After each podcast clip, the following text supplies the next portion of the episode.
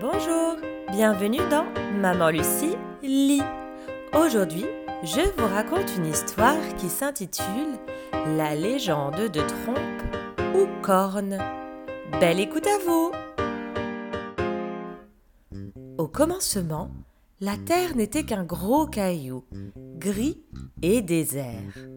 Le grand gourou Marabout, qui commande l'eau et le feu, créa un jour la jungle. Il était très fier de son œuvre, surtout des baobabs qu'il trouvait très jolis.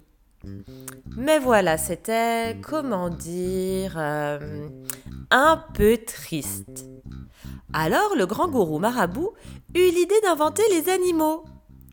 Il créa d'abord le lion et lui dit Tu t'appelleras lion et tu seras roi des animaux. Il créa ensuite le singe et lui dit Tu t'appelleras singe et tu seras le plus malin de tous. Et ainsi, pendant mille journées, il donna vie à tous les animaux. Autour de lui, ce n'était que cris d'oiseaux, galopades d'antilopes et rugissements de fauves.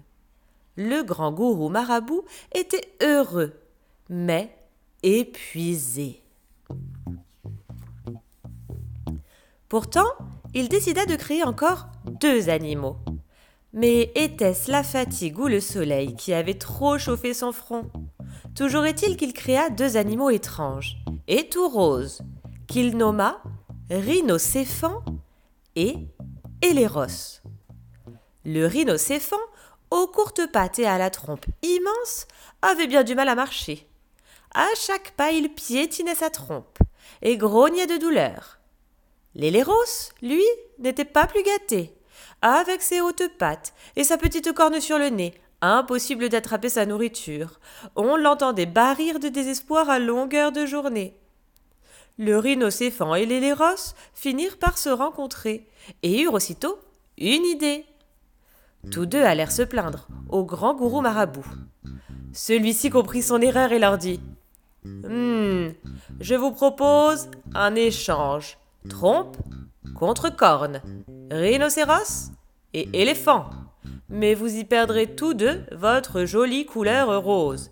Êtes-vous d'accord? Les deux animaux hochèrent la tête et dirent aussitôt Oui, oui Voilà pourquoi, depuis longtemps, on ne voit aucun éléros et pas plus de rhinocéphant mais tout gris et fort content, des rhinocéros et des éléphants.